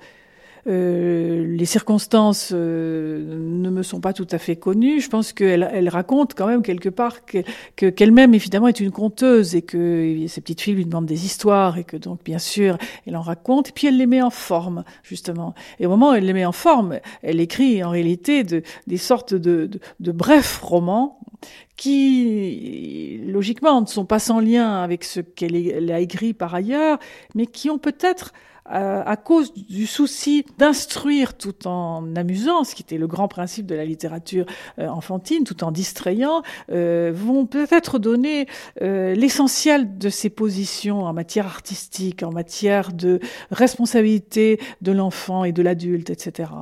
Et, là, on a au fond une sorte d'abrégé de ce qu'elle pense de l'instruction au sens le plus général du terme. Ben, moi, je m'appelle Paul et j'ai lu le livre alors, en deux jours. Comment il s'appelle ce livre? La petite fadette de Georges Sand. C'est un peu ennuyeux en fait. Parce que, euh, je sais pas, euh, c'est, c'est pas la même chose qu'à des clans quoi. C'est, c'est, il n'y a pas beaucoup de suspense et tout ça à l'intérieur. Euh. C'est parce que, en fait, au début, ça parle surtout de deux jumeaux, de deux garçons. Et quand on est une fille et qu'on entend parler tout le temps de deux garçons, c'est un petit peu ennuyant et quand la petite fadette arrive, déjà elle force un jumeau à danser avec elle, donc c'est plus attractif. Et euh, et après, euh, elle force donc euh, le jumeau. Après, il y a plein de choses qui se passent. Ils vont tomber amoureux et tout ça. Moi, je n'écrase pas la pauvre créature du bon Dieu. Et si la chenille tombe dans l'eau, je lui tends une feuille pour qu'elle se sauve. Et à cause de cela, on dit que j'aime les mauvaises bêtes et que je suis sorcière. Parce que je n'aime pas à faire souffrir une grenouille, à arracher les pattes à une guêpe et à clouer une chauve-souris vivante contre un arbre. Pauvre bête, que je lui dis, si on doit tuer tout ce qui est vilain, je n'aurai pas plus que toi le droit de vivre.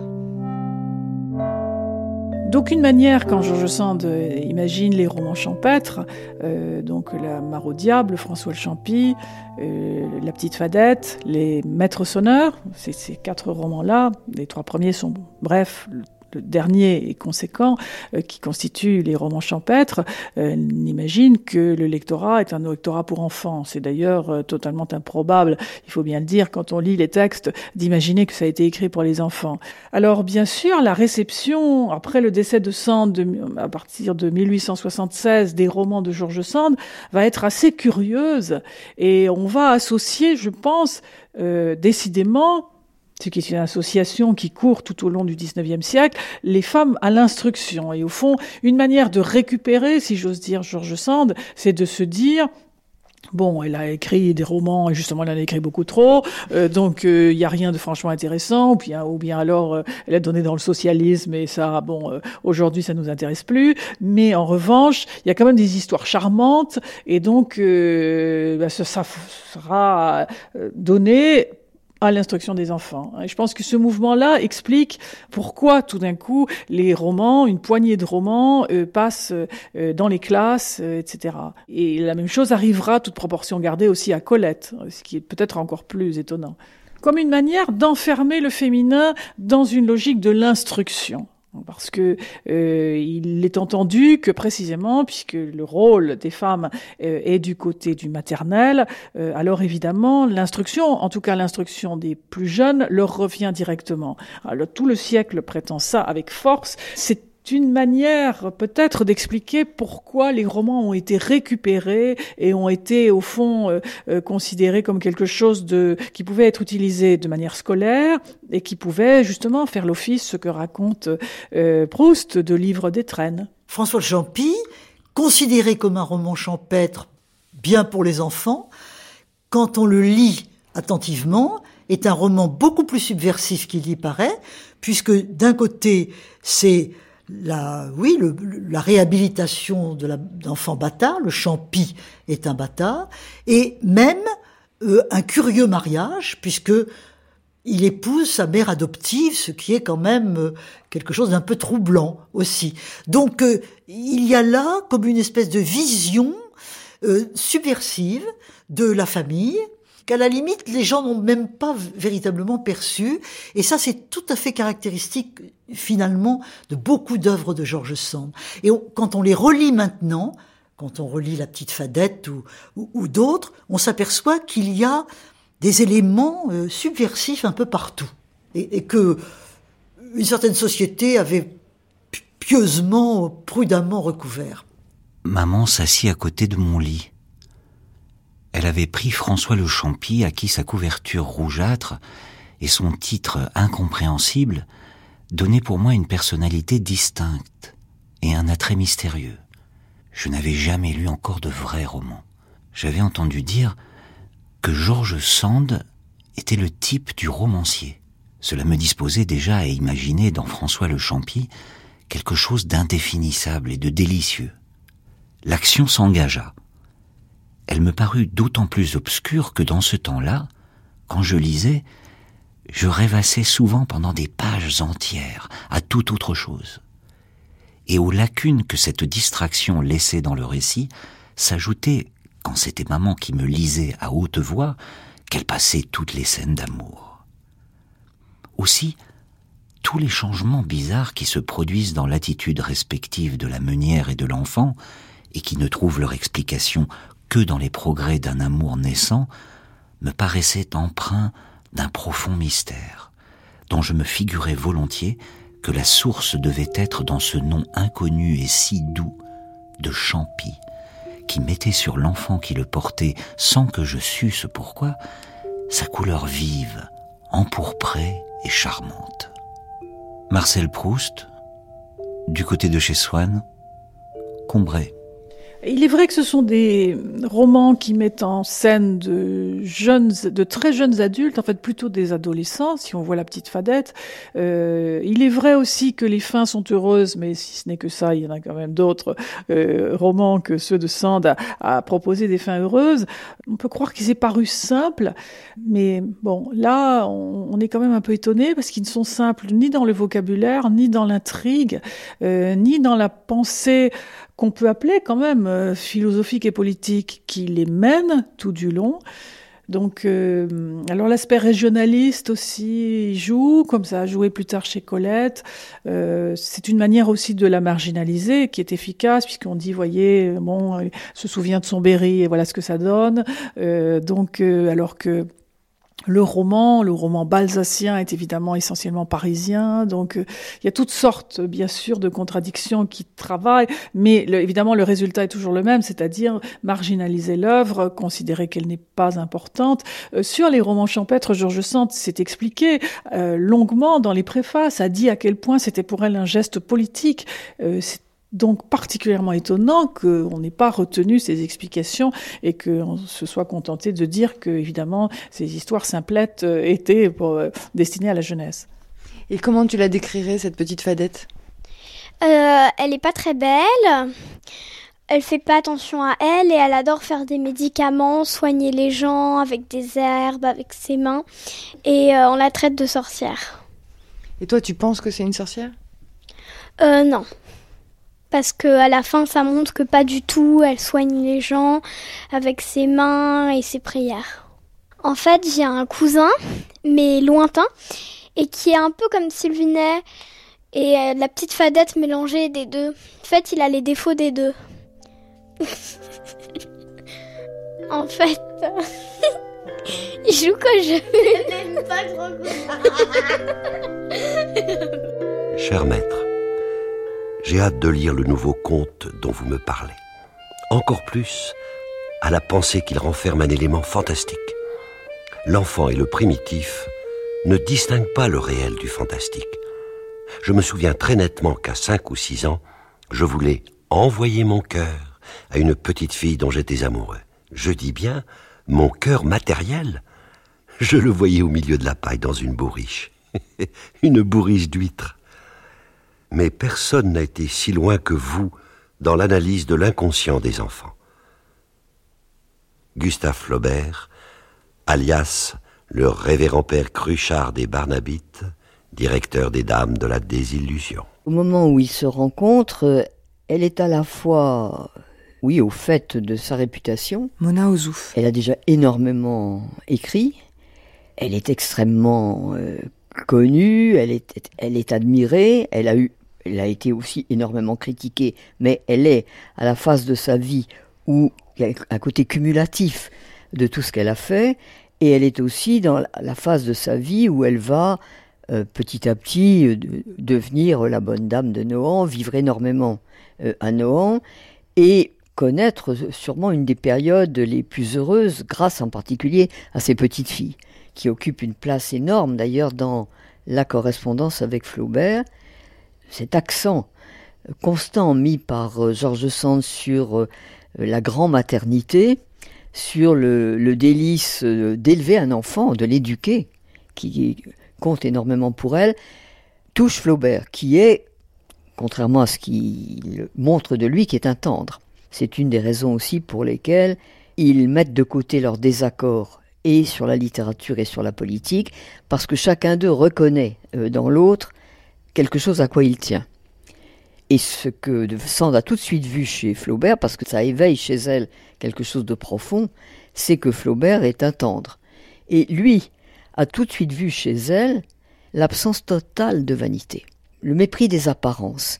Et du reste, ils se comprennent si bien là-dessus que quand elle l'invite à Nohant, elle lui dit euh, Viens donc nous voir, tu sais comme c'est chez nous, on sera entre nous comme de vieux bons ours, on ne s'habillera pas pour le dîner, foin des mondanités, on vivra comme de bons enfants. Nohant, 21 septembre 1866. Je viens de courir pendant douze jours avec mes enfants et en arrivant chez nous, je trouve vos deux lettres, ce qui, ajouté à la joie de retrouver mademoiselle Aurore, fraîche et belle, me rend tout à fait heureuse. Et toi, mon bénédictin, tu es tout seul, dans ta ravissante chartreuse, travaillant et ne sortant jamais. Vous êtes un être très à part, très mystérieux, doux comme un mouton avec ça. Sainte-Beuve, qui vous aime pourtant, prétend que vous êtes affreusement vicieux. Mais peut-être qu'il voit avec des yeux un peu salis, comme ce savant botaniste qui prétend que la germandrée est d'un jaune sale. Moi, je présume que l'homme d'intelligence peut avoir de grandes curiosités. Je ne les ai pas eues, faute de courage.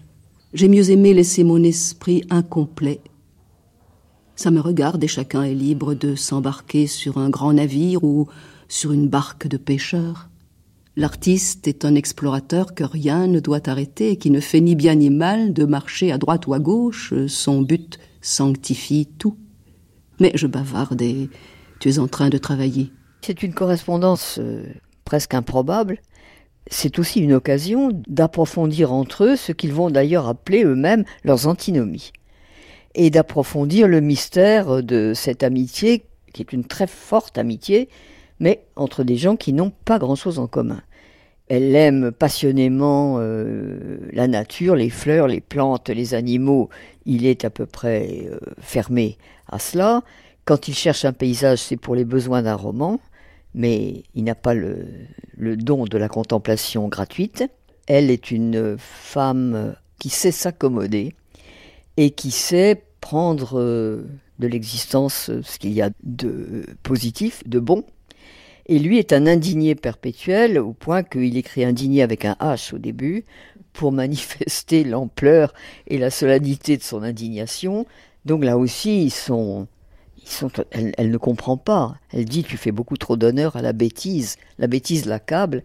Mais pourquoi faire honneur à la bêtise de tant de, de et puis il y a les habitudes de travail. Flaubert, comme chacun sait, peine sur le moindre paragraphe. Et elle a fini un roman quand il est encore en train de se demander comment il va organiser euh, la moitié d'un chapitre. Chacun des deux voit l'autre euh, comme un phénomène, n'entre absolument pas dans sa conception. Et évidemment, il y en a un qui vit dans l'angoisse, le rapport à la littérature, alors que l'autre ce n'est pas que Sand soit indifférente à ce qu'elle fait, loin de là. Mais une fois qu'elle a produit son roman un peu comme un pommier produit ses pommes, il se détache tout à fait d'elle. Et par ailleurs, il y a aussi quelque chose de tout à fait différent. Lui dit qu'il écrit pour tous les temps, et elle dit, Et d'ailleurs, ça a été prémonitoire à moi un moment. Elle dit Je pense que dans 50 ans, je serai totalement oubliée et probablement même, je crois qu'elle dit durement méconnue.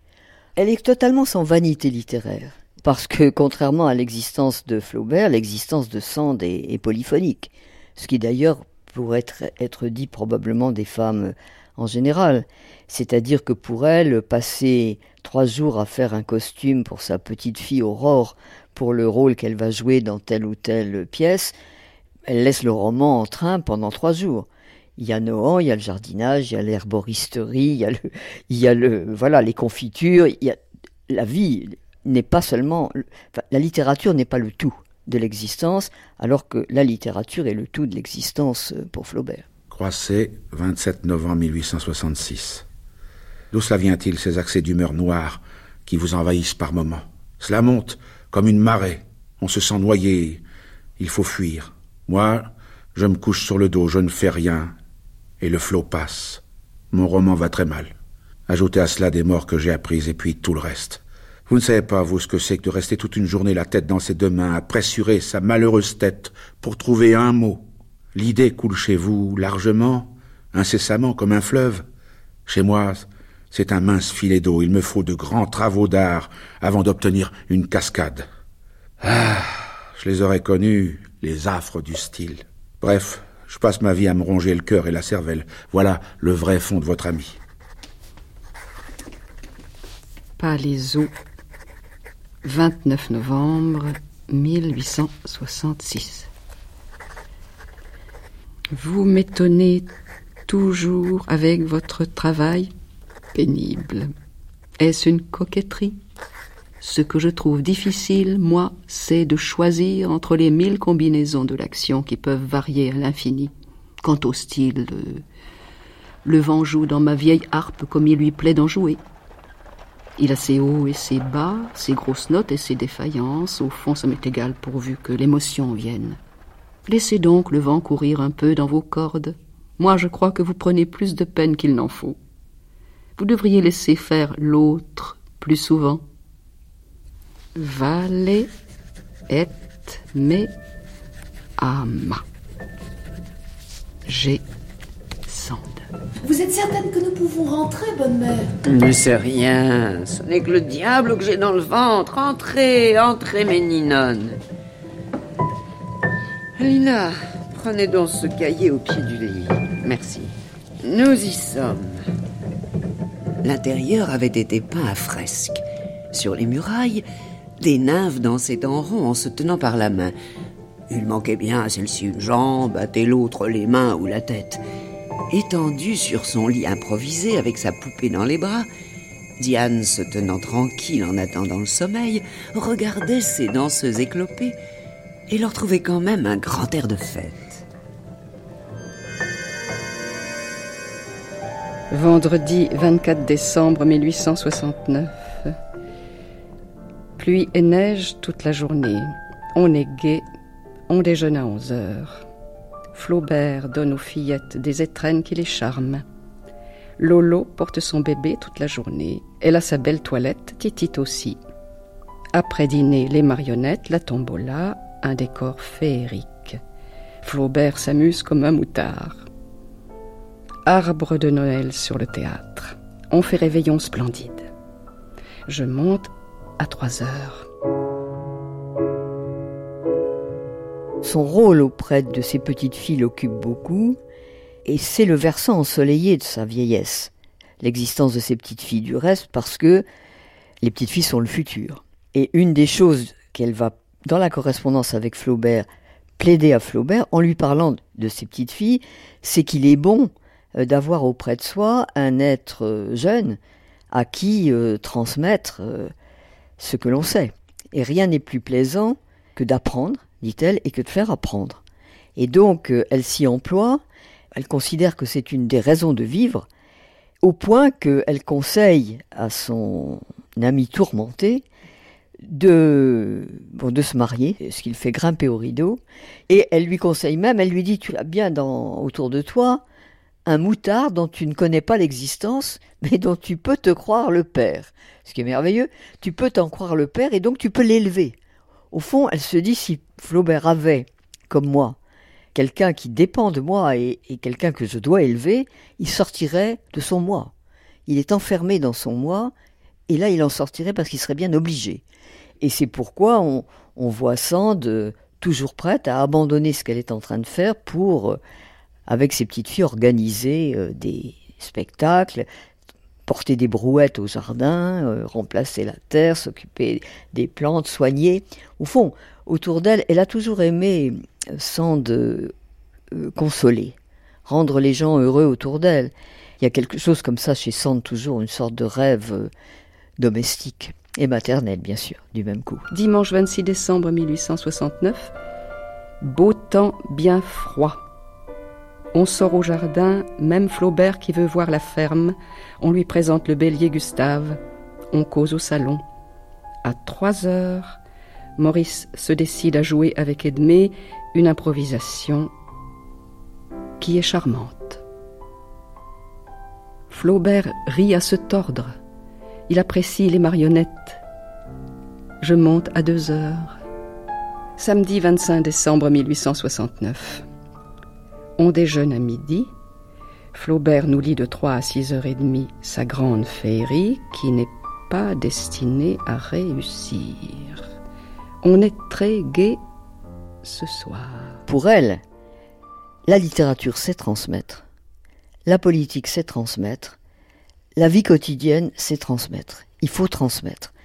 Et c'est la chose qui peut le moins écouter.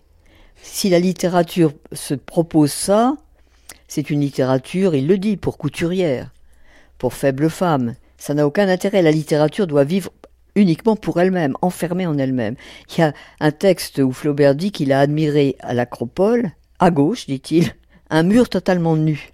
C'est ce qui lui a fait provoquer, comment il dit, un enthousiasme, un élan d'enthousiasme, quelque chose comme ça.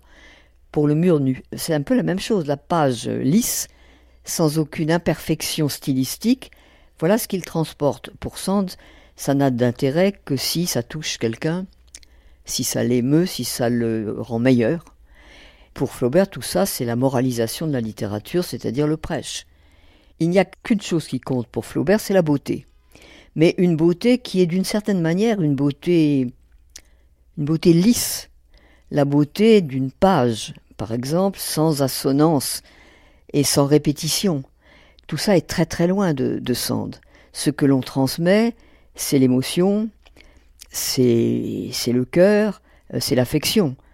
Mais lui professe que un écrivain n'a pas du tout à transmettre son cœur, au contraire. Il faut qu'il se mette dans un état d'impersonnalité absolue. Et elle lui dit très justement, et ça dit beaucoup de choses d'elle, mais comment veux-tu séparer l'esprit et le cœur? On ne le peut pas. Est-ce qu'on peut séparer son esprit de son cœur? Est-ce que c'est quelque chose de différent? Est-ce que l'être peut se scinder? Ne pas se donner tout entier dans son œuvre me paraît aussi impossible que de pleurer avec autre chose qu'avec ses yeux et de penser avec autre chose que son cerveau. Qu'est-ce que vous avez voulu dire? Et vous, cher brave ami, vous avez des angoisses et des douleurs d'enfantement. C'est beau et c'est jeune, n'en a pas qui veut. Il me semble que votre peine actuelle réagit sur moi et que j'en ai mal à ma tête. Allons, allons. Bon courage quand même, et souviens-toi qu'on t'aime. 15-16 décembre 1866, nuit de samedi. Mon style continue à me procurer des embêtements qui ne sont pas minces. Actuellement, je suis perdu dans un désert. Avec quel plaisir j'abandonnerais ce genre-là pour n'y plus revenir de mes jours. Peindre des bourgeois modernes et François me pue au nez étrangement. Et puis il serait peut-être temps de s'amuser un peu dans l'existence de prendre des sujets agréables pour l'auteur. Je me suis mal exprimé en vous disant qu'il ne fallait pas écrire avec son cœur. J'ai voulu dire ne pas mettre sa personnalité en scène. Je crois que le grand art est scientifique et impersonnel. Il faut, par un effort d'esprit, se transporter dans les personnages et non les attirer à soi. Allons, bonne nuit. Je vous baisse sur les deux joues, tendrement. L'humeur noire de Flaubert amène euh, Sand, dans les réponses qu'elle lui fait, à préciser ce qui, pour elle, fait le, prix, la saveur euh, de l'existence, même, même lorsque cette existence connaît des, chagrins, des traverses. Alors, elle le dit très bien à Flaubert, elle dit, je suis, euh, elle, elle part en voyage avec ses petites filles, elle lui dit, je suis exactement comme mes petites filles, je suis dans un état d'exaltation à l'idée euh, de partir. Il y a quelque chose chez, chez Sand qui est irrépressible, qui est la, la curiosité du nouveau. Curiosité des nouveaux paysages, mais curiosité aussi, par exemple, de hum, ce que va devenir euh, Aurore quand elle va grandir. Est-ce qu'elle va, est-ce que toutes les merveilleuses qualités qu'elle voit dans cette petite fille qu'elle adore euh, vont euh, se développer et s'épanouir? Les enfants sont le visage du futur. Et effectivement, euh, Flaubert a, un- a une vision du futur qui est très désincarnée. Il pense en effet à la postérité littéraire. Mais tout ça est incroyablement désincarné, tandis qu'elle, elle a absolument besoin que l'espoir soit incarné dans des, dans des visages, dans des projets, même si ce sont des projets prosaïques. Donc, euh, il y a un pari sur le futur. Du reste, qui lui permet de ne pas voir la vieillesse comme un, un temps d'amoindrissement ou d'amenuisement. Il y a chez elle cette foi dans l'existence. Alors c'est aussi peut-être une capacité euh, de rebond qui tient euh, au tempérament. Elle sait l'entretenir jusqu'au bout. Cette sorte de, curiosité pour euh, la fleur qui va éclore, euh, l'espèce rare qu'elle a trouvée et qu'elle essaie d'acclimater dans le jardin de Nohant, euh, voir comment va se comporter cette fleur, voir si la petite va faire des progrès en latin, tout ça oriente vers l'avenir. La flèche du temps est orientée vers le mieux. Nohant, 17 janvier 1869. L'individu nommé George Sand se porte bien, savoure le merveilleux hiver qui règne en Berry, cueille des fleurs, signale des anomalies botaniques intéressantes, coud des robes et des manteaux pour sa belle-fille, des costumes de marionnettes, découpe des décors, habille des poupées, lit de la musique, mais surtout passe des heures avec la petite Aurore qui est une fillette étonnante.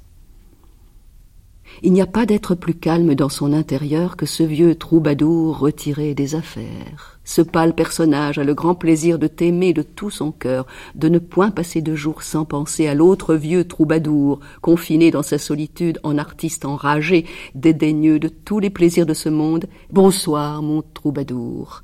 Je t'aime et je t'embrasse bien fort. Maurice aussi. G.S. Les dernières lettres qu'ils échangent sont particulièrement déchirantes. Elles sont particulièrement longues. C'est bizarre, comme s'il y avait une prémonition, et comme s'il voulait se dire euh, le tout du tout. Et elle continue à lui, à lui prêcher. D'ailleurs, elle lui prêche de manière tellement drôle. Elle lui dit Apprends la vie des mollusques. Ce sont des êtres mieux organisés que tu ne crois, quelque chose comme ça. C'est bien la dernière chose que Flaubert, euh, dans son, sa perpétuelle indignation avec un grand H, peut faire. Donc, euh, oui, ces lettres sont, tout à, à, la fois déchirantes, elles le sont parce que nous savons, évidemment, que ce sont les dernières, mais il y a quelque chose comme une, une prescience. Et elle se, elle se presse de tout lui dire, tout en sachant que son prêche euh, est inutile et ne, ne le fera pas au fond bouger. Mais c'est chez elle que c'est le plus, le plus, pas douloureux, mais le plus insistant parce que lui n'a jamais imaginé qu'il pourrait la changer. Et d'ailleurs, il n'en a, je crois, jamais eu euh, l'idée. Il la prend euh, telle qu'elle est, avec ses idées extravagantes et son, et son bon cœur. Il dit, euh, tu, tu ou vous, ça dépend, ils alternent, avec d'ailleurs beaucoup de bonheur dans la correspondance, ils alternent entre le vous et le tu, permet de faire passer la tendresse.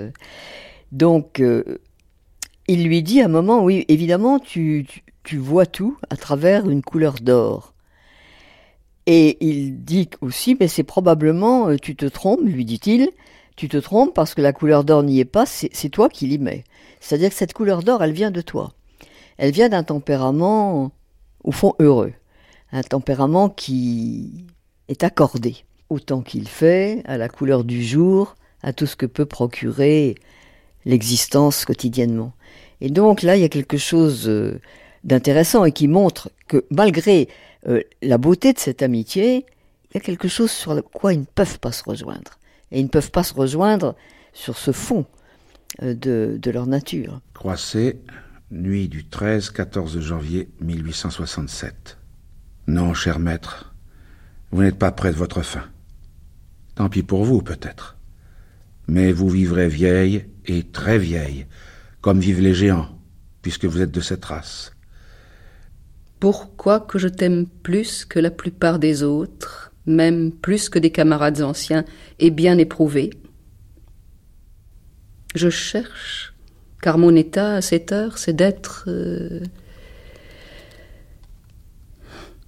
Toi qui vas cherchant au soleil couchant, fortune. Voilà, on se fait, étant vieux, dans le soleil couchant de sa vie, qui est la plus belle heure des tons et des reflets, une notion nouvelle de toute chose et de l'affection surtout. Pour l'amour de nous et pour celui de ton vieux troubadour, ménage-toi un peu. Nous t'aimons et nous t'embrassons. G.S.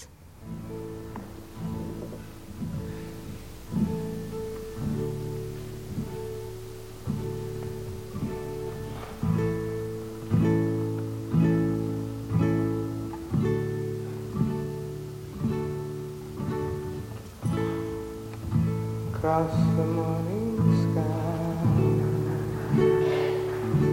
All the birds are leaving.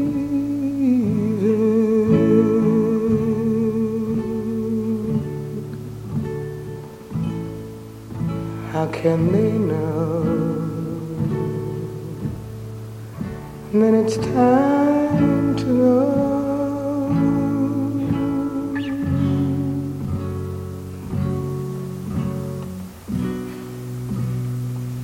before the winter fire will still be dear.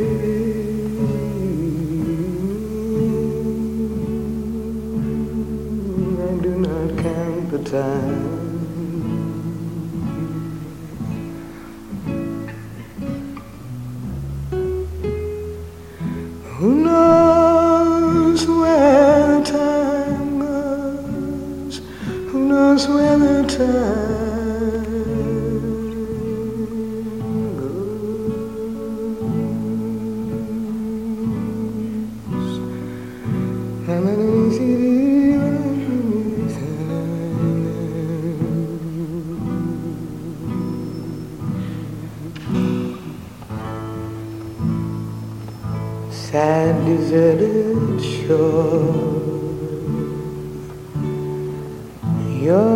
Fickle friends are leaving.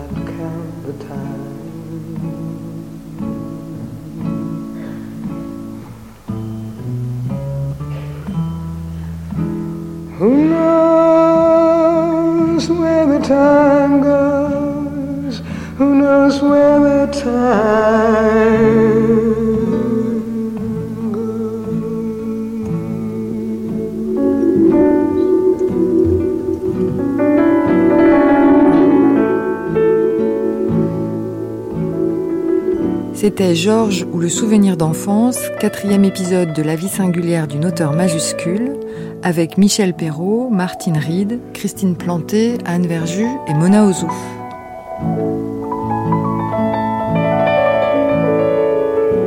Lecture Christophe Brault et pour les textes de Georges Sand, Sarah Chaumette. Archivina avec les voix de Juliette Gréco, Emmanuel Riva, Madeleine Robinson, Claude Brosset, Michel Bouquet, Catherine Sauvage et Fred Person. Merci à Paul et Anja et à Claire Le Guillou. Documentation Anne-Lise Signoret, Antoine Vuilloz et Mathieu Roger Lacan. Documentaliste Ina, Catherine Louboutin et Amélie Briand-Lejeune. Mixage Manuel Couturier. Une émission de Delphine Saltel et Anne Pérez. Informations, bibliographies et références sur la page de l'émission franceculture.fr.